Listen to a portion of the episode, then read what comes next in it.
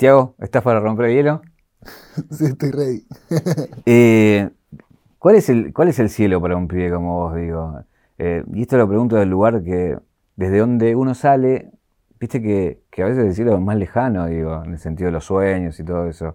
Em, y esto lo quiero preguntar con, con esto, de cuál era en ese momento y hoy dónde lo ves.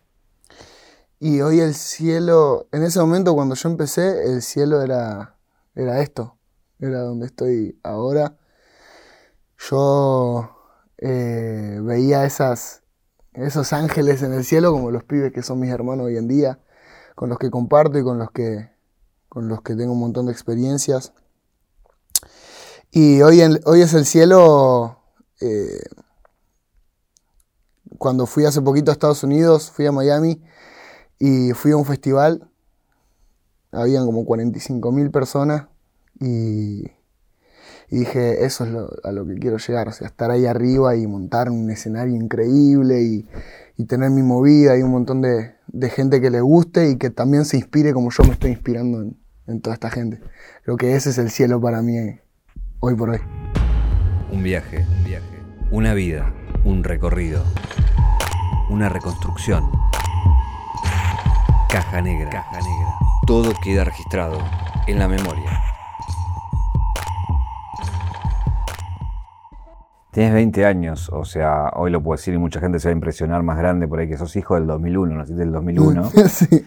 Eh, en Monte Grande, y digo con todo lo que significa nacer en el 2001 en ese, contexto. Pero quiero ir a una foto que es tu cumpleaños, vos haciendo un cumpleaños temático de Daddy Yankee, y, digo, y hoy, estando en esos lugares donde tipos como Daddy Yankee están, digo, no sé si sabés por ahí, si ya sabe Daddy Yankee de vos. Yo hace poco fui a Puerto Rico y me acuerdo que fui a grabar con, un muchacho allá. Em, y yo fui al estudio, así como otro un estudio, un estudio más, y entro y me entero que era el Cartel Record, el estudio de Daddy Yankee. Entonces eran, habían tres estudios, dos que estaban, era un pasillo, habían dos de este costado a la izquierda y en el fondo el que tenía que yo. Pasa así el primero, mira así, a la izquierda estaba ahí Yankee grabando así. Y yo no lo podía creer, ¿entendés? Yo estuve ahí en el estudio con los chicos hablando, pero no, no paraba de pensar de que atrás de la puerta esa estaba él, ¿entendés? Entonces agarré y me hice, me hice medio el dolor y le dije, che, ¿el baño dónde está? ¿Viste? Como para pasar un par de veces. Y pasé y él, y él estaba ahí, ¿viste? Estaba produciendo, después estaba al lado del productor, como que estaba muy metido en el proyecto y ahí dije, wow, ¿entendés? O sea, mis ídolos los veo de lejos, hoy en día los veo cerca y, me muestran cómo es de este lado, del lado del, artista, ¿viste?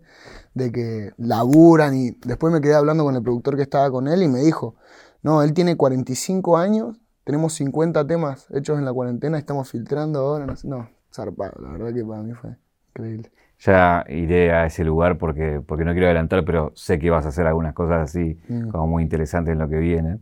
Pero quería un poco desandar e-, ese camino, ¿no? De, de, por ahí, mucha gente no, sabe lo que es nacer en un contexto hostil, digo, en lo que cuesta, digo. Hoy, ¿qué mirada tenés sobre, sobre tu inicio, sobre tu niñez, sobre todo ese contexto que, que era pesado, digamos, ¿no? Sí, era pesado y no tanto, yo no lo veía tanto desde el lado de, de lo que faltaba en cuanto a lo material o, ¿viste? o a lo peligroso que era el barrio, sino como yo lo veía más desde el lado, es difícil salir del barrio por la mentalidad del barrio, ¿entendés? Porque la gente del barrio tiene una mentalidad de que es difícil salir de ahí, es casi imposible, de que, che, si te vas a vivir a Capital, vas a ver que volvés en dos meses, ¿entendés? Es como que es muy difícil jugársela. No existe eso de, puedes vivir de tus sueños, ¿entendés? Y, yo como que fui la prueba de eso en mi familia, por lo menos, y, y cambió un montón de cosas en mi familia gracias a eso. O sea, Hoy en día mi abuelo. Está más tranquilo con eso porque él tiene, ponele, él tiene la mentalidad de trabajar todos los días, de 6 de la mañana hasta la hora que sea y el pan en la mesa y bla, bla, bla, pero por ahí con algo que a vos no te, no te llena de todo. Entonces hoy tengo a mi hermanita, tiene, va a cumplir, hoy cumple 14 y ella ya quiere ser artista, tiene su banda, toca el bajo, tengo mis primitos que dibujan.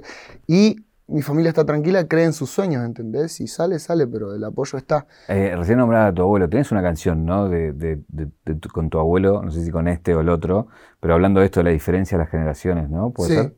Sí, sí, tengo una canción que esa, esa canción nunca salió.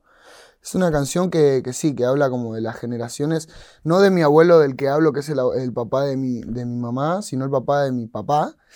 Em, y habla como de, la, de las generaciones, eh, mi abuelo, mi viejo, yo, cómo fue el cambio, viste, como que cada vez eh, iba cambiando más en cuanto a la generación. Em, pero bueno, mi abuelo, mi otro abuelo es herrero y, y bueno, él tiene ese concepto, viste, hoy en día está recontento tiene otra mentalidad y, eso creo que está bueno, como llegar al barrio y cambiar la cabeza de la gente. Fui hace poco al barrio y, vi un montón de gente que conozco de muy chico, ¿viste? Y, están, y los veo muy orgullosos y también, ¿viste? Y me cuentan, che, yo también estoy haciendo esto, estoy haciendo música, bla, bla, bla. Entonces, eso está re bueno. Em, está esa, tía que te, muestra, que te muestra la música y está esa cosa de vos empezás a, a verte en esa y en, y en empezar a cantar. Contame un poco nada, eso, esa llama que se empieza a aprender con la música y que, un poco empieza a ser la, muestra de, un lugar para salir, ¿no? Adelante. Y nace de la inconsciencia eso, nace como de, la, inocencia también del, nene de seis años que estaba... Nada, o sea, yo en ese momento, viste que yo siento que, que hoy en día los niños ya definen muchas cosas de, lo que quieren hacer de grandes, viste, como que ya por ahí una nena de 6 años ya está, quiere cantar y lo hace con una repasión y yo creo que, son casos especiales y, me pasó a mí eso. Yo eh, siempre tuve como una afinidad con la música, con el mundo así de, como medio teatral, ¿viste? Yo me vestía de payaso de chiquito y le cantaba a mi familia, bailaba y toda esa data. Y, cuando mi tía me mostró, me acuerdo, me mostraba 50 Cent, Daddy Yankee era lo, lo que me mostraba ella en español, que en ese momento era lo más rapero. Y, y no, yo, o sea, me enganché, viste, uno no lo decide. en ese momento fue como, wow, este mundo es increíble y, y me reenganché e inconscientemente lo estaba haciendo, ¿entendés? Estaba, estaba siendo feliz eh, rapeando. Yo a los 10 años ya empecé a improvisar y para mí era un juego. Yo estaba todo el día delante de la computadora mirando los mismos cinco temas que tenía descargado, eh, los mismos cinco videos que tenía descargado y los imitaba y cantaba las canciones de Eminem y trataba de saberme lo que decía, ¿viste? Y no, no me daba cuenta de lo que estaba haciendo. Pero eso fue creciendo con los años y hasta que en un momento dije, yo quiero vivir de esto, en serio. Eh, también estuvo un poco el, rock presente, ¿no? Sé que te gusta Charlie, sé que en tu casa sonaba también eso. Sí, sí, sí sonaba. Y también algo, cosa más pesada, por ahí mis tíos eran más fanáticos de Metallica, ¿viste? Hermética, acá de Argentina, Orcas, me acuerdo de un montón de, conciertos que yo fui a, a verlos re cantina, lugares re, re heavies pero que yo los acompañaba, yo era niño también y, viví también como eso, como de ver, viste, los conciertos de rock, cómo era pesada la gente, el fanatismo desde otro lado y a mis tíos siempre les gustó este tipo de música. Eh, ¿Cuándo empezás a, esto de, dije, bueno, salgo de mi casa, canto acá, pero quiero hacerlo en otros lugares, quiero empezar a, a ver batallas, quiero meterme en todo ese mundo, ¿no? Yo veía, veía el Jalabaluza, y Jalabaluza quedaba en Claypole. Yo vivía en Montegrande, si bien es zona sur, quedaba lejos, tenías que tomarte un par de trenes. Y nada, no, tenía 10 años, mi mamá no me dejaba salir ni a la esquina. Entonces yo me cerraba y rapeaba en mi casa. Estuve como 3, 4 años rapeando en mi casa, frente a la computadora.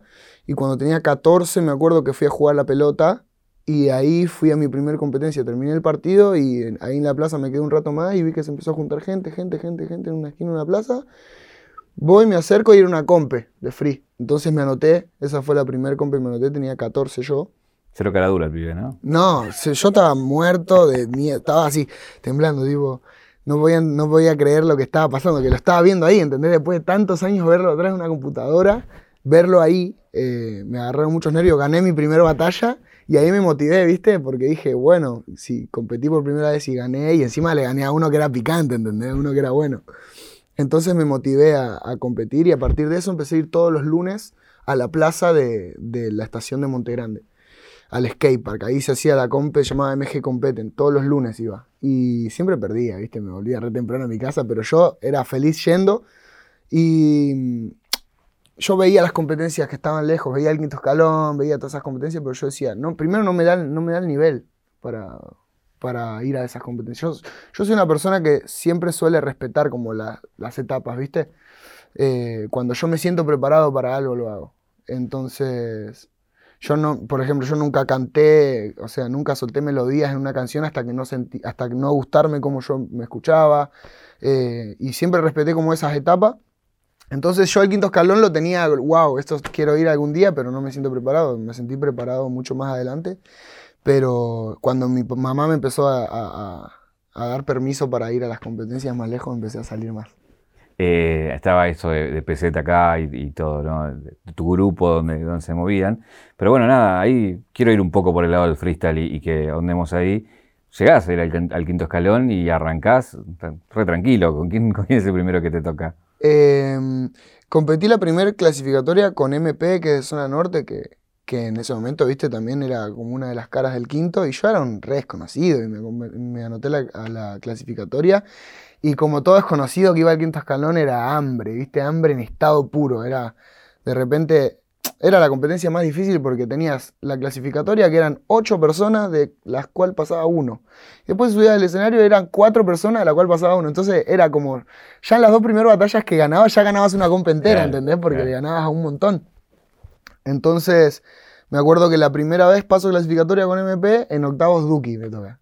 Y, y nada, falta batalla. Hoy en día nos cagamos de risa con el Duco cuando, cuando nos acordamos de eso, pero sí, fue increíble. Me acuerdo que estaba súper emocionado, me volví, yo tenía una hora y media de viaje, me volví a mi casa con una sonrisa, no voy a creer. Aparte sabiendo, ¿no? Y yendo al quinto, ya para vos ya sabiendo lo que era el quinto y también ya sabiendo quién era Duki, ¿o no? También, obvio, obvio. Yo siempre soy súper fanático de, desde el freestyle hasta hoy en día, yo soy fanático de cada, cara de ese momento y caras nuevas que salen. Yo, yo soy una persona muy que, que, se fanatiza mucho, ¿viste? Como que soy muy de admirar, por así decirlo. Después pudiste llegar a, digo, a otras cosas que por ahí eran inalcanzables en ese momento, no sé, una FMS, eh, una Red Bull. Sí, sí, que son cosas con las que yo soñé y soñé y soñé mucho tiempo.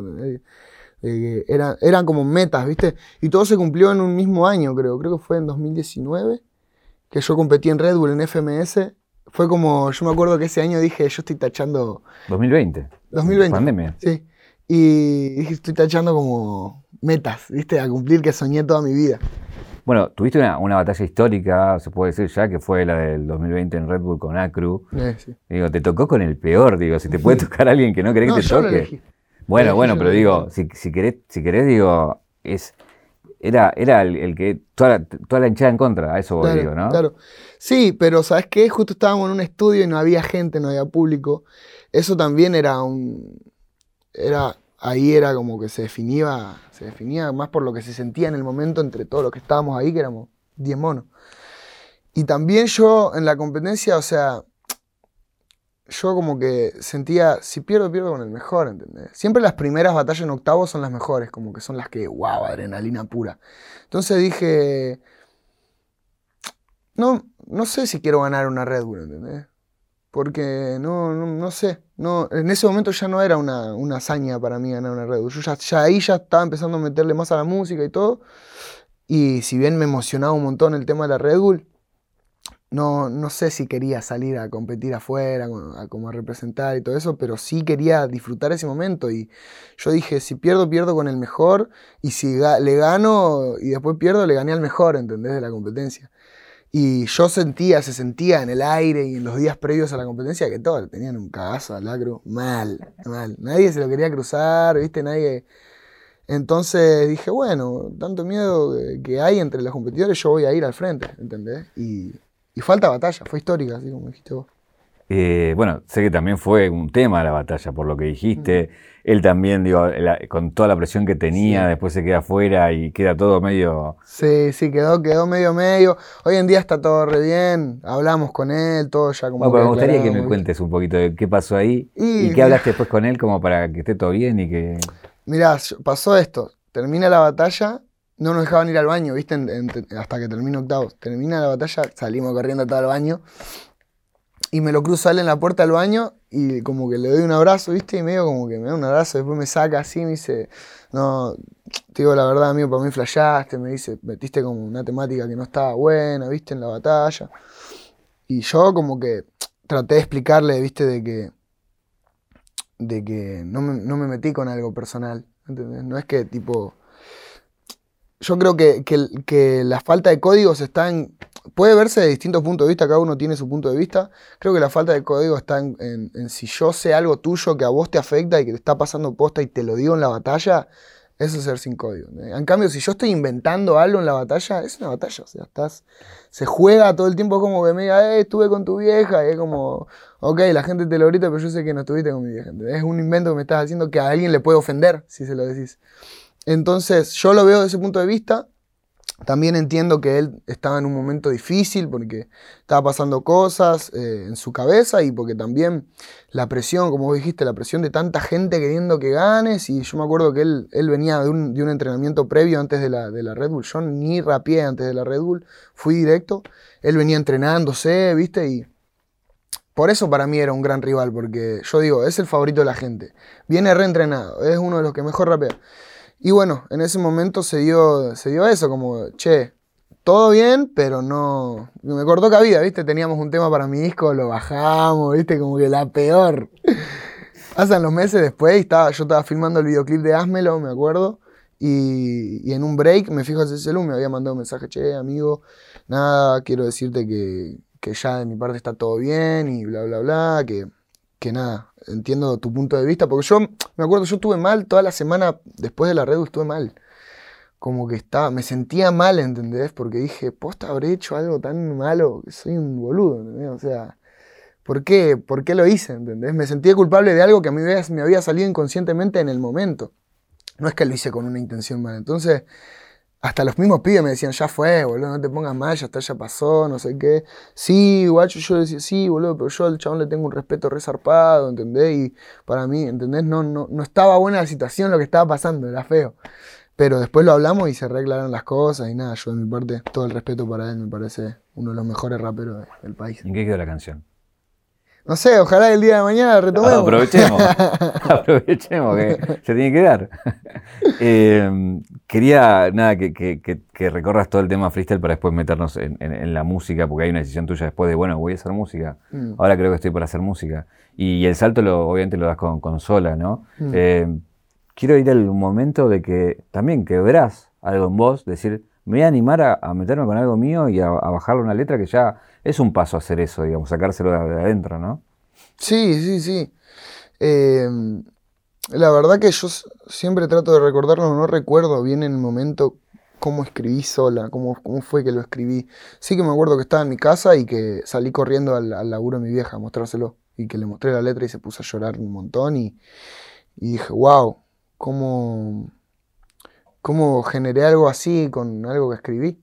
¿Entendés? Porque hasta ahí yo conocía eh, la euforia, la, todo eso que provocas en la gente cuando, cuando, vas a competir en el freestyle público, pero jamás con un tema.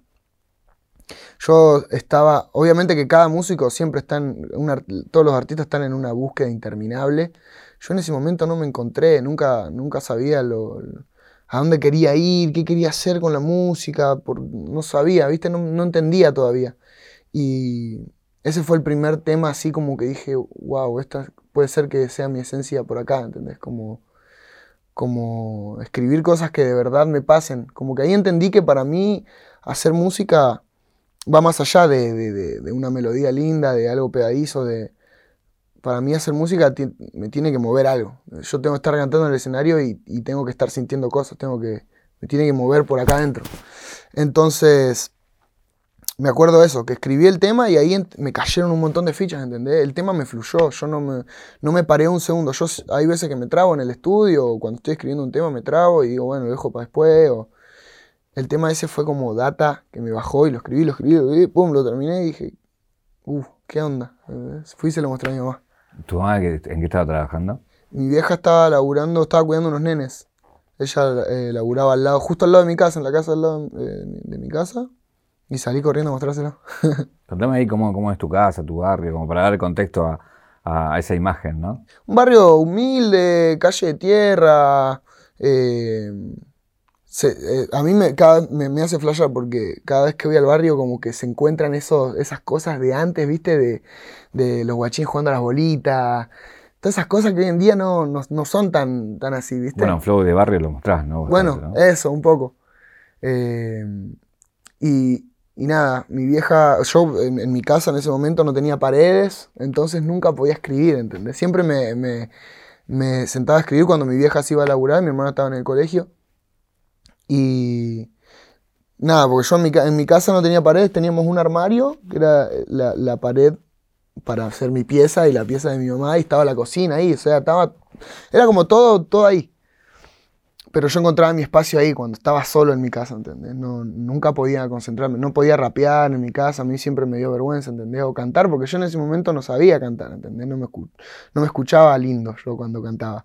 Hay gente que debe haber poca, pero que no sepa de qué se trata la canción, con tan poco de qué se trata por ahí, por ahí, al que no la escuchó y seguramente puesto puede ser que la vaya a escuchar. De...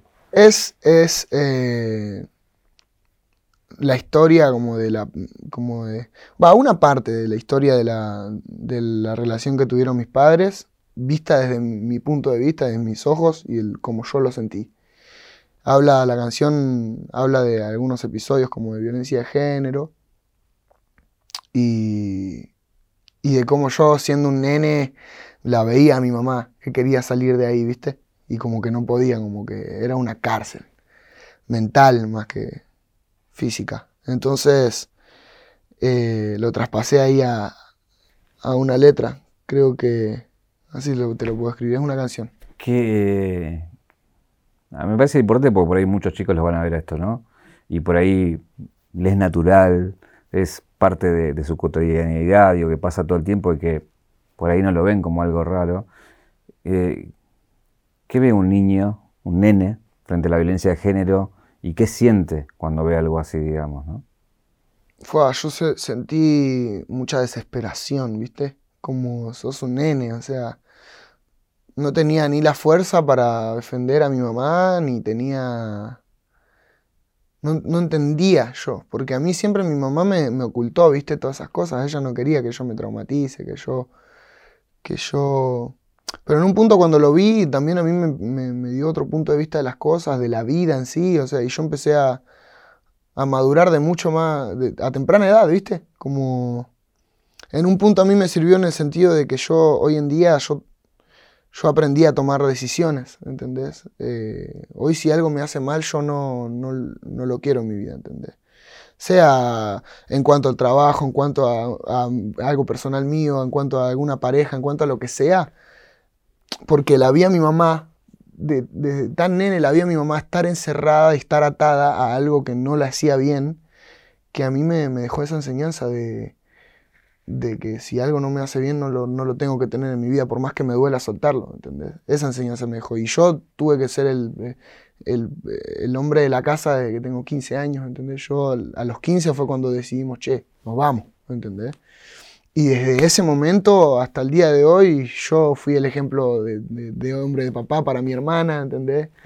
Y fui el, que la bancó siempre a mi vieja en ese sentido. Entonces, es desesperación lo que yo sentía. Yo me acuerdo de, un episodio en particular, de una noche en particular, que, que me acuerdo que mi viejo como que la estaba levantando mi vieja, así como del cuello, y, y yo la quise defender, ¿viste? y no, como no tenía fuerza, no, era un nene, yo me acuerdo tenía 10 años, ponele. Aquí quise defender y me comí un sopapo, pero me, dio vuelta la cabeza un poco más. Entonces, ahí caí, ¿entendés? De, che, no soy un superhéroe, no puedo, no puedo hacer nada, ¿entendés? Y, pero yo sabía que era cuestión de tiempo, ¿entendés? Yo sabía, yo todos los días me acostaba y decía, algún día mi mamá va a entender, algún día mamá va a querer salir de acá y va a poder hacerlo, porque querer quería, pero no podía, sentía que no podía. Tenía mucho miedo, ¿viste? Eso también, miedo, desesperación, miedo, impotencia. Hay también eh, a veces entender, ¿no? Con los años uno entiende y por ahí ya a los 15 entendés y acompañás la decisión o empujás, porque también es, ¿dónde me voy, no? Claro. ¿Y dónde, te, dónde se fueron?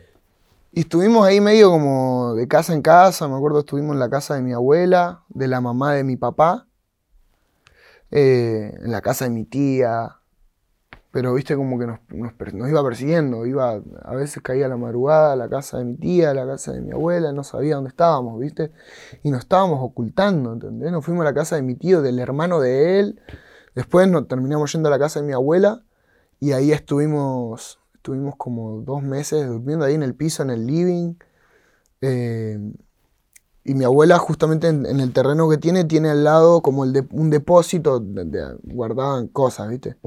Y, y eso se hizo mi casa. Ese lugar, ahí sacamos todo lo que había, limpiamos todo lo que había porque era un asco y, y ahí pusimos las camas, los armarios y todo y ahí nos quedamos, ¿viste?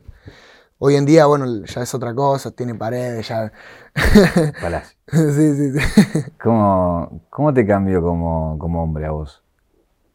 Digo, cuando ves todo eso, digo, me imagino que eso te traspasa. Eh,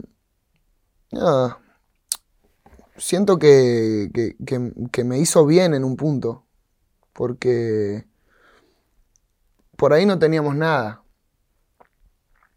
pero estábamos felices, Y eso era lo más valioso, por ahí antes cuando mis viejos estaban juntos, yo a mí, a mí me sacaban al McDonald's, a mi hermana le compraban esto, a mí lo otro.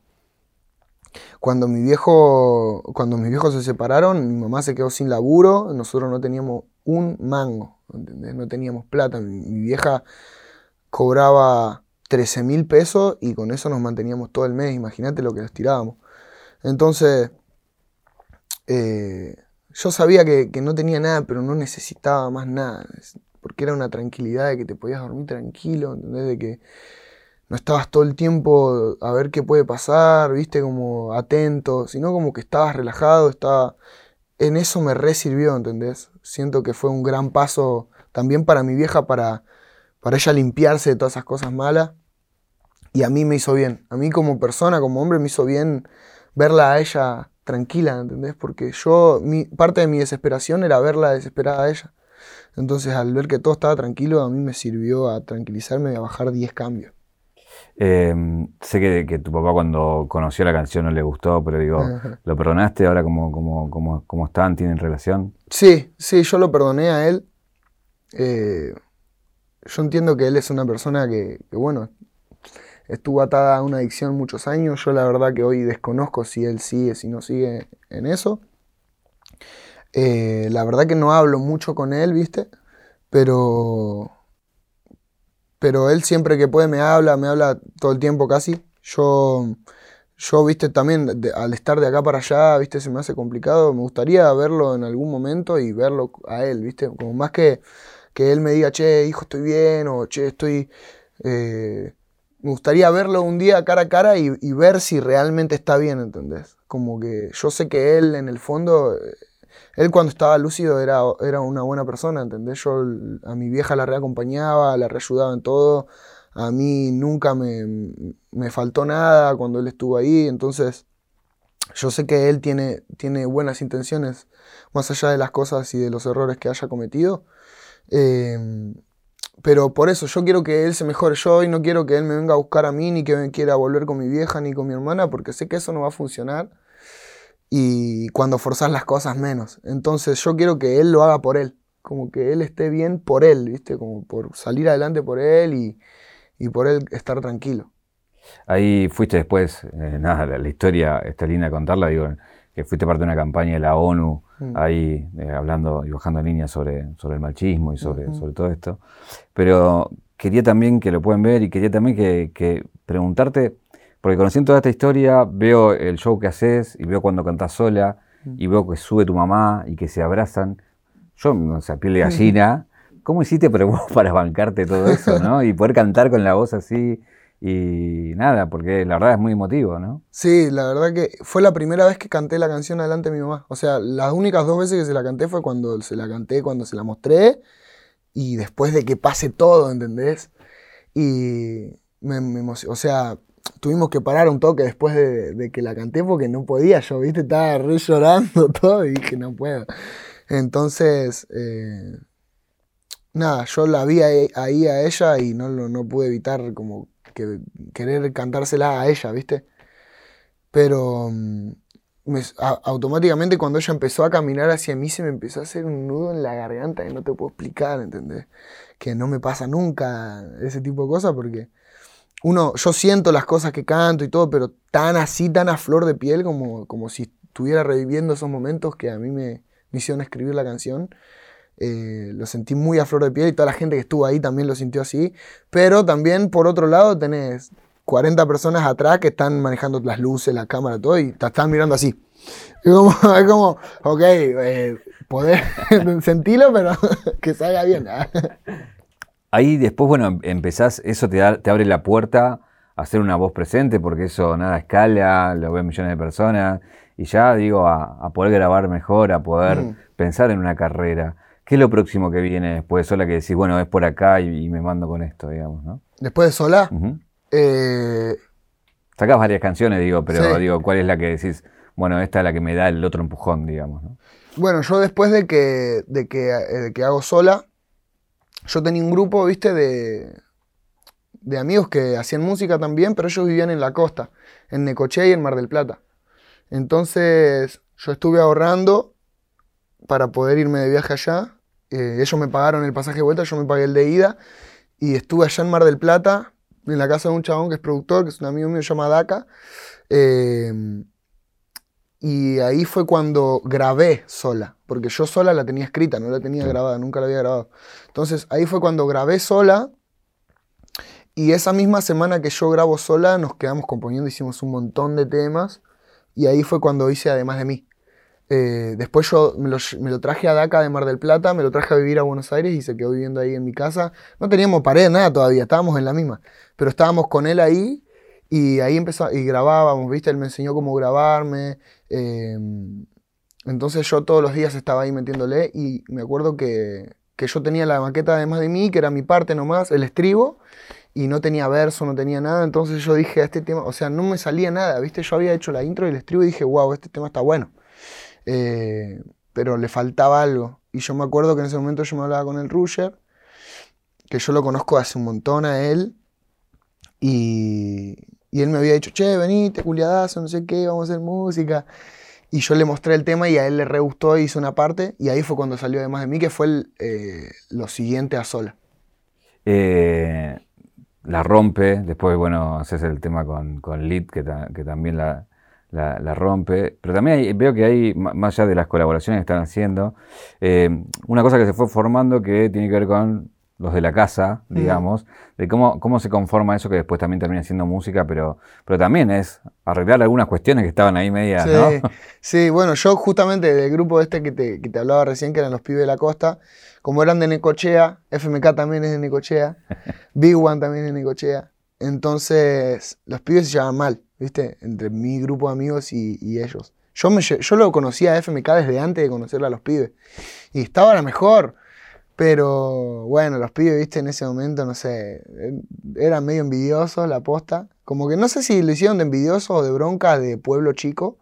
Pero les tiraron una canción, viste, la otra vez nos pusimos a analizar y dijimos, ¿qué hacía, boludo, en ese momento? che, estamos al pedo, ¿qué vamos a hacer? Dale, vamos a subir un Renault 12 en Mar del Plata a hacer un video eh, bardeando a otro. Es como, no tiene sentido. que Estaban aburridos. Estaban aburridos, imagínate.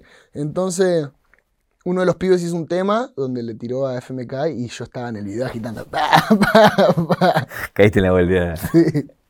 No sé por qué me enganché en esa, ¿viste? Eh, y bueno, resulta que obviamente Nero lo vio y se cagó de risa. Y, y tenía la cruz. Yo tenía la cruz, todo mi grupo tenía la cruz. ¿Y qué pasa? Yo me junto con Lid desde, hace mucho y desde antes de empezar a hacer música yo ya lo conocía a él. Entonces un día voy a la casa, ¿viste? Él, ya vivía por Capital y fui a la casa y él me dijo, che, ¿sabes? estoy pensando, me voy a ir a vivir en una casa, una casa grande, me dice. Eh, pero es muy grande para que yo vaya solo. Me dice, yo estoy pensando en ir a vivir con, con amigos me dice, y si te querés venir a vivir, amigo, avísame, no sé qué. Y yo, viste, dije, wow, zarpado. Eh, alta idea, viste. Y justo ese mismo día estaba FMK. Yo había, le había pedido disculpas a él por Instagram, todo. Le dije, bueno, ya está, o sea, ya pasó. Y justo ese día estaba FMK y el lead le preguntó a FMK sin haberle dicho que a mí también me había preguntado, ¿entendés? Entonces después nos encontrábamos con que nos íbamos a vivir juntos con el FMK, ¿entendés? Cuando recién le había pedido disculpas. O sea, de putearse vivir juntos. Literal. Entonces nos fuimos a vivir con FMK y con Lit y después se terminó sumando Rusher.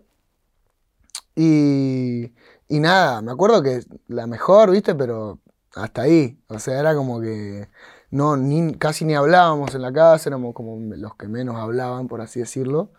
Y hasta que, bueno, en un momento de la cuarentena el Lead se fue a Estados Unidos, el Rusher no sé qué onda, creo que estaba con la Mar y se quedó así que como una semana y nos quedamos solos, mano a mano, ¿entendés? Era como, bueno, fue, lo tenemos ya bien, ¿viste?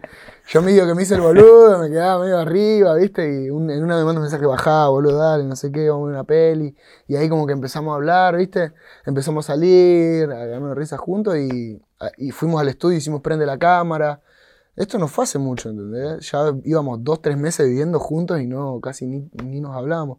Entonces ahí como que pegamos esa conexión y, y, también eso ayudó a que todos nos unamos, pero el proyecto de la casa empezó como un proyecto, ¿viste? Porque al no tener tanta afinidad entre todos nosotros, era un proyecto, era como que todos teníamos más amistad con Lit, porque él era el que nos había invitado a todos, pero decíamos, está, está re bueno porque nos vamos a re retroalimentar en todo sentido y, está bueno porque la casa es grande, entonces si no te querés cruzar a uno, no te lo cruzan todo el día.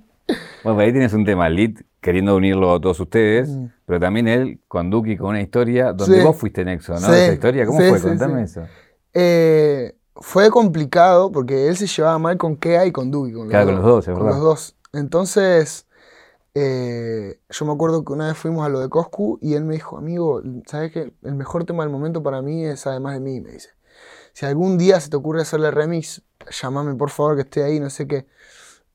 Y el, y el Rusher agarra y dice, che, vamos a hacerle remix, ¿viste? Y yo le dije, bueno, amigo, eh, activalo, no sé qué. Él empezó a hablar con, con Lit. Lit lo iba a grabar, Mari iba a grabar también. Y después a mí se me ocurre, ¿viste? Che, y si le decimos al Duki, imagínate Duki Lit en, en, un tema. No, amigo, pero vos sabés que son unos culiados, no van a querer, no sé qué, si están repeleados. Vamos a intentar, dije, ¿viste? Y la peor, porque o sea, le dijimos al Duki, el Duki cae a grabar al estudio y en el estudio le dijimos, che, mira que va a estar lit, ¿entendés? Entonces fue como, Duki no tuvo problema, ¿entendés? En ese momento, no es que se, interpuso ni nada, sino que dijo, bueno, está, bien. Después yo le voy a decir a Kea y, y Kea me dice, che, boludo, pero vos te. o sea, grabó todo y después me dice, che, ¿vos te parece Lit Kila, boludo? Para mí está re completo, así con Mari, con Duki, conmigo. Para mí estamos bien, así, ¿viste? Como queriendo sacarlo al Lit. Y, yo, y yo me acuerdo, estuve una hora hablando con él por teléfono diciéndole, amigo, al pedo, o sea, no, ya está, no sea más drama, es un problema que tiene hacia una banda, ya estamos grandes, ya cada uno tiene su lugar, ustedes son potencias. Eh, vamos a unirnos, ¿viste? Y bueno, después, entre tanta ida y vuelta, no, se terminaron juntando, pero no se, no se hablaron, el, todo el primer día de rodaje no se hablaron. Fue como que llegaron y cada uno la suya, ¿viste? Cada uno estaba con su equipo de trabajo también. entonces, sí, había un toque de tensión. A lo último del rodaje, ¿viste? Como es Lid también, que es un eh, chispita y tira chiste, rolete. Entonces, a lo último, me acuerdo que nos sentamos así en ronda y empezamos a hablar todo. Y Lid empezó a tirar chistes y el Kea se empezó a estallar. Y yo dije, oh, bien ahí, ¿entendés? Pues se empezaron a llevar bien. El segundo día ya eh, medio como que con que había buena onda, no sé qué, y en un momento, después me entero yo después del rodaje, me entero de que de que se quedaron solos el Duco y el Lit en el baño. Y, y medio que re incómodo, ¿viste? Los dos no querían hablarse y fue como que, che, bueno, fue, perdoname, no sé qué. Y después del, del rodaje terminamos todo en el departamento de Kea. Y me acuerdo que en un momento estábamos así, todos re chill, y el lead se acerca así al, al y dice, bueno, amigo, vamos a arreglar los problemas que tenemos entre todos, adelante de todo, dice. Y el que dice, no, boludo, después lo hablamos bien. Dale, le dice, ¿qué tenés para esconder? Le dice el lead, Sí, si tenemos la misma versión de las cosas, no sé qué. Y ahí empezaron a hablar y lo aclararon ahí enfrente de todos, ¿viste? Como que a partir de eso quedó la mejor de todas vos estaba ahí como mirando sí, todo. Sí, sí, yo no podía creer lo que estaba pasando, era como, esto era imposible. bueno, pero hablando de eso, eso logró la unión y de ahí salieron un montón de cosas. Y la casa también. Mm. Digo, ¿qué cosas salieron de la casa? canciones salieron de ahí ya, digamos, en este poco tiempo. Sí, sí, yo sé que tú, yo sé que tú salió de ahí. Bueno, entre nosotros también salió por la casa, eh, Prende la cámara salió por la casa. La mayoría del tema, los temas del disco de Lead también se dieron a partir de esa unión y a partir de lo, de la casa también, porque tiene temas con todos los pibes de la casa.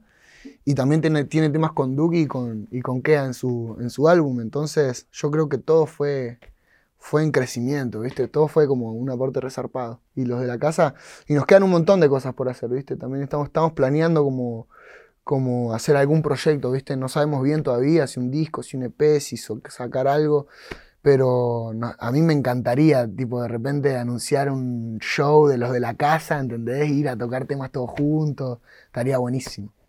Eh, en el medio, bueno, eh, em, empezás a explotar, pero también hay una cuestión ahí de que cada vez le vas poniendo más a los videos, cada vez están como más realizados. Y también hay como una conexión, ¿no? Entre, entre ellos. Mm. Hay una puerta ahí media misteriosa. las puertas, sí, las puertas. Todo nace del concepto. O sea, todos los temas que salieron son adelantos de mi disco. Y, y la verdad como que el concepto es, yo al principio, antes de hacer el disco, yo había sacado sola, había sacado además de mí, cerca de ti, todos temas re tristes, ¿viste? Todos re desamor y todos trap. Entonces yo decía, yo en ese momento no quería hacer reggaetón, estaba negadísimo a hacer reggaetón, decía yo no puedo hacer reggaetón, viste, como que la gente me va a decir qué onda con este, voy a perder credibilidad, viste, en cuanto a, a, mí. Y me acuerdo que salió No Me Conocen el remix y la rompió, y después salió Yo sé que tú y la rompió. Entonces dije, fue, me estaba, me estuve encerrando en un mismo estilo, encasillando en, en algo como como sin sentido, ¿viste? Porque al fin y al cabo yo hablo con un montón de, un montón de artistas y, dicen, che, yo no haría esto, pero capaz que después se animan a hacerlo y sale increíble. Entonces ese es el concepto de, los universos. Primero que también a mí me sirve en cuestión de lo que era actoralmente, porque si vos te das cuenta, no sé, en Flow de Barrio soy más yo, viste, tiene mi esencia, todo. Después en Amelo soy un bibliotecario. Después Entre Nosotros soy más como un demonio. Entonces es como que me meto en personajes, pero cada tema tiene su universo, cada tema tiene su género, que es distinto, ¿entendés? Flow de barrio no tiene nada que ver con entre nosotros. Entonces, ese es el concepto de las puertas y los universos, como de que el artista no se quede en un solo mundo, ¿entendés? Sino que vaya descubriéndose y ampliando eso de, musical en cuanto a los géneros. Eh, hablemos de lo que viene, en, en, nombradas lo actoral y lo que viene es de todo esto que estás contando va a pasar a protagonizar una película mm. en la cual ni siquiera es un casting, viene y te dicen, sos vos, tenés que ser el protagonista de Cato y, para Disney y, una historia así bastante que se refleja en muchas cosas a, tu vida también. Eh, nada, ¿qué, ¿qué flash es hacer una película y protagonizarla? Wow, es, fue una locura. Al principio como me costó tomar la decisión, ¿viste? Porque dije, posta me voy a meter en esta, o sea, va a ser jodido. Y, lo fue, fue difícil, o sea, fue un mes y medio de levantarme todos los días a las 5 de la madrugada, o sea, me levantaba y era la noche, ¿entendés? Y volví a mi casa a las 7, 8 de la noche, ya sin vida, o sea, sin, sin ganas de nada, iba directo a la cama. Y, y encima yo tenía de lunes a viernes los rodajes de la película y después sábado y domingo mis días libres, que no eran días libres porque fue los mismos fines que grabé el videoclip de Cásame con María, que fueron dos días de rodaje, No me conocen remix, el video, Entre nosotros. Entonces grabé todo en un mes y medio sin parar de filmar. Que también me iba sintiendo más canchero, ¿viste? Cada fin de que iba a hacer un video me sentía más suelto. Te pido que llores ahora y lloras tranquilo. Entonces, bueno, eso me pasó. Yo el primer día de coaching que tuve fue como Entré, a los cinco minutos, mi coach me dijo, ponete delante del espejo y llorá. Y yo, ¿qué voy a llorar? ¿Cómo, ¿Cómo, que llorar? Sí, tenés que llorar porque después tipo, vas a estar delante de 40 personas y vas a tener que llorar y tenés que llorar. Entonces, y el primer día de, de rodaje de la película, estuve llorando siete horas. siete horas llorando en diferentes ángulos. Y después pusieron tres segundos, ¿entendés? o sea, la peor. Pero, pero sí siento que fue una experiencia re buena y en cuanto a... fue muy introspectivo, ¿viste? Como que yo soy una persona que por ahí antes no se, no se permitía tanto llorar, ¿viste? O no, no... Me costaba sacar un poco para adentro. Entonces ahí fue como donde más sentí eso, ¿viste? Como el drama, la tristeza y todo eso y personificarte y, y, sabes que lo que está pasando ahí, lo que estás viendo no es real, pero a la vez es real, ¿entendés? Como que lo que te está pasando tiene que ser verdadero y hay diferentes métodos, aprendí un montón y, también me di cuenta que es, que es arte, ¿entendés? La actuación es arte y y todo el trabajo que lleva detrás. O sea, también empecé a valorar todo de otra manera en cuanto a ver una película, porque antes yo decía una película, esta es una porquería, el saco. ¿Entendés? Y, y, hoy en día digo, ok, la película no está buena, pero estos chavales tuvieron una banda de horas. ¿Entendés? Como que. Eh, entendí lo que cuesta y... ¿Y te viste? ¿Qué? ¿Te viste en Batalla Gigante ya? Sí, sí, sí. Vimos, eh, vimos tipo una... O sea, vimos como una... ¿Cómo se llama? Un preestreno, una premiere. Claro, pero era como sin sonido, ¿viste? No estaba hecho bien todo todavía, era todo medio maqueta y me dio medio cringe. En algunas partes fue como, uy, no, ¿qué? Pero porque, ¿sabes qué pasa? Yo no me metí en un personaje en la película, yo era yo. Si, si ves la película, soy yo, ¿entendés? Es como que a mí me cuesta. no, no, me, no me impusieron un personaje, sino que yo, yo sentí en la película que era yo pasando por varias cosas que no, nunca pasé en mi vida y, era como las reacciones que tendría yo, ¿entendés? No, no es que me metí en, una personalidad distinta, porque al fin y al cabo, como vos dijiste, es similar la historia, ¿viste? Es como... Está bueno que lo aclares que, que, que eras vos en, en, situaciones que no son de tu vida, porque si no no, no. Estaba parando la carnicería, tío, como... literal, literal. Eh, pero nada, eso, o sea, como que me puse a prueba en un montón de, situaciones y, estuvo bueno, fue difícil, hubo, hubieron, hubieron partes del rodaje que digo, uy, viste, como, uff, no, no, lo quiero hacer, viste, pero lo tenés que hacer igual y mucho frío, imagínate la madrugada, porque iban cambiando, viste, o sea, era de 5 de la madrugada a 6 de la tarde y después, la, capaz la otra de la semana era de 6 de la tarde a 5 de la madrugada. Entonces, eh, te ibas adaptando un montón de cosas, pero en, sí estuvo bueno. Aprendí un montón de mis compañeros, son increíbles. Daniel Arao es increíble, Ajaca es increíble. Eh, otra de las cosas que viene, no sé si, se puede decir algo, se filtraron como unas imágenes ahí con trueno, hay algo mm. ahí. Sí, eh, fuimos a, filmar el, el, video a Monte Grande eh, y bueno, una de las, como se, se, difundió ahí en internet, es, es, una imagen nosotros en el Bondi, en el 501, que era el que yo me tomé toda mi vida para ir a mi casa. El 501, el cementerio, mi barrio eh, se llama el barrio cementerio. Y entendés que era el Bondi que yo me tomé toda mi vida para ir a las competencias y de repente estar grabando un video ahí con el tronito, un montón de gente, habían como 500 personas. Entonces fue una re experiencia y es un tema que a mí me gusta mucho. Así no, no sé si puedo dar detalles mucho de, lo que va a pasar. pero, pero ahí también, digo, se vienen viajes. Eh, ¿Qué tenés? Miami próximamente. Sí. Ahí vas a meter algún fit, ahí está, bueno, las grandes ligas están ahí, digamos, Sí, bueno, sí. Tuvimos, de hecho, estuvimos, grabamos un par de. La primera vez que fui a Miami hace poco, grabamos ahí un par de temas con, con, con gente muy grosa y, y estoy muy contento por eso. Voy a tocar allá en Miami. Voy, a México primero, que es en el Coca-Cola Flow Fest, creo. Y bueno, ahí va a estar re bueno, ¿viste? También va a estar Visa. Pero son festivales grandes. Y, el de Miami también es un festival súper grande. Va a estar Don Omar, Anuel, ¿viste? Entonces de repente te encontrás en un lugar donde hay un montón de artistas referentes zarpados y lo bueno es que allá va a estar Lit, justamente en la fecha que toco en Miami, va a estar Lit en Miami, entonces vamos a tocar entre nosotros juntos, no me voy a sentir tan solo. Y bueno, pero ¿qué te pasa por la cabeza de, esos que mirabas desde tu casa y de repente te toca compartir un festival con mm. Don Omar, con toda la historia que tiene? Y con todo... no lo puedo creer, yo no lo puedo creer, o sea, es, es, difícil de asimilar. Uno a veces tiene la cabeza tan a mil, viste, que no, no logra asimilar todo lo que le pasa, viste, yo a veces no, no sé qué o voy a la calle y gente, viste, gente se pone a llorar, ¿entendés? Y, yo digo, ¿cómo, ¿cómo genero esto yo en la gente, ¿entendés? Uno nunca se da cuenta desde el lado del que lo está viviendo, ¿entendés? Pero, pero sí que para mí es un honor y, voy a ir a dar todo. Y sé que allá no me conoce mucha gente, pero, pero la idea es esa, ¿viste? Ir como como a romper con un show zarpado, yo quiero ir con banda y quiero, y quiero dar algo distinto, porque allá, viste, cuando fui a Miami hace poco me di cuenta de eso, como que están en la misma, eh, que está re buena la movida en la que está, pero yo quiero ir a aportar otra cosa, tipo, esto es Argentina, ¿entendés? Y, mostrar un diferencial.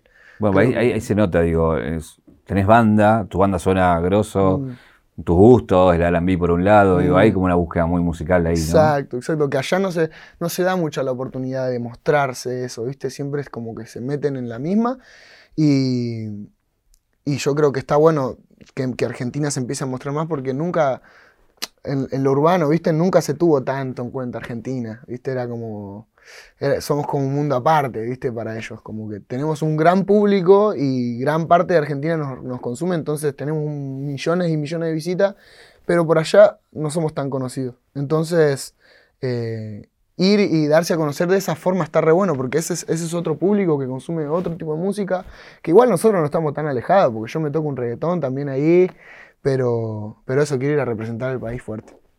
Hay una caja, eh, tengo acá para sacarte algo de la caja, que es... A ver. Primero es el regalo que te damos. ¡Dale! El ¡Qué 0800 grande el Roach. Roque! ¡Qué grande, papá! Que te lo puedes ahí, nada, probátele cualquier cosa, te, te haremos la medida indicada. Hermoso, rey. Me encanta. Qué grande el Roque, ¿eh? A ver. Y lo otro que te quería sacar es esta varita. No conseguimos la original, vamos a decir la verdad. Pero sé que sos fanático de Harry Potter. Sí, me gusta, me gusta mucho Harry de muy chiquito. Sí, sí, sí. ¿Qué onda? ¿Cómo? ¿A, nivel, a, qué, a, a qué nivel, digamos? No, no, fui allá y no podía creerlo, ¿entendés? Casi me dio un infarto. Fuimos a, a Universal y viste la escena esta de cuando, cuando, bueno, que están todos los jueces, que son... No, no, fue increíble. Entramos ahí, era todo en mármol y, y- y tipo, y todos los personajes ahí, ¿viste? Eh, estaba muy, muy bien recreado todo y, y me hizo flashear. A ver, la apuesta es que no veo Harry hace un montón de años, pero sí que me he visto 40 veces maratones de las películas, ¿entendés? De que soy chiquito. Y bueno, mi tía también la que me, la que me mostró tipo Eminem y todo ese flash, era re fanática de Harry y también me implantó eso.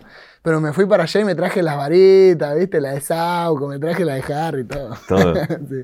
Eh, ¿Qué es lo, lo- lo que querés devolverle a, a tu familia, digamos, en, en todo esto que, que nada, puede ser una, una, una- una salida, en lo pronto económica, pero también una estabilidad, ¿no? De, de estar más tranquilos y demás. no sé, traer a mis, a mis abuelos a vivir a Capital y, o sacarlos y llevarlos para otro lado. Y así como yo flashé cuando fui a Miami, llevarlos y que flashen a otro lado, donde sea. Pero que no se pierdan esas oportunidades, ¿viste? Pues ya están grandes y, y me enseñaron tantas cosas y me enseñaron a valorar tanto que, que me gustaría a ellos también que, que flashen y que, y que disfruten de la vida, ¿viste? como que ellos siempre estuvieron en el barrio encerrados y, y mi abuelo, imagínate, mi abuelo fue conmigo a, la- a la- a ver la película y era la primera vez que iba al cine eh, en toda su vida. Tu película. Sí, fue la primera vez que fue al cine. Mi abuelo. Ahí tiene 60, 60 años, tiene mi abuelo. ¿Entendés? ¿Y qué te fu- dijo? No, se puso a llorar y fue increíble, fue increíble, fue increíble. Eh, pero imagínate, o sea, a ese nivel de que fue al, al cine por primera vez en su vida y, y digo, eso, como que tengan más experiencias, devolverles esa juventud mental de- del, del niño que se sorprende. Eso me gustaría. Si vamos a la caja negra de tu vida, ¿cuál es el clic que te convierte en Tiago? Eh, cuando, cuando salí de, de- de mi antigua casa. Cuando, cuando mis viejos se separan, ahí fue la primera vez que me autoanalicé y que dije, ok, arranca, arranca un nuevo Tiago. Eh, hay una cosa que no hablamos y estaría bueno que por ahí lo cuentes, que también tiene que ver con una movida de la cual participaste, que tiene que ver con UNICEF. Mm. ¿Cómo, cómo fue esa movida y, y qué, qué buscaste ahí con tu participación en esa movida? Mira, yo siento que todos los, los artistas, eh, por lo menos los que estamos ahora, y tenemos una, una influencia muy grande en la, en la juventud, ¿viste? Hay un- unos 100 millones de personas y, y la mayoría son chicos, ¿viste? Y a, algunos nos escuchan más que a, a sus propios padres, ¿entendés? Entonces siento que tenemos una responsabilidad muy grande y que la sociedad está muy golpeada, que la sociedad está, está, está mala desde que yo nací, básicamente, pero yo nunca tuve un alguien que yo admire que me diga, que, sienta que me, está, que me está dando un mensaje así copado. Entonces yo creo que todas estas campañas que nosotros nos sumimos es súper importante porque somos, somos la voz de, muchas, de muchos chicos, muchas chicas y, y poder dar un mensaje y aportar un granito de arena para que la sociedad sea mejor, creo que, que es una de las cosas que debemos hacer todos los artistas. Eh, Tiago, muchas gracias por venir. La última pregunta es, ¿qué te preguntarías? Eh, ¿Qué me preguntaría? ¿Cuánto me costó cambiarme los cordones en el viaje acá?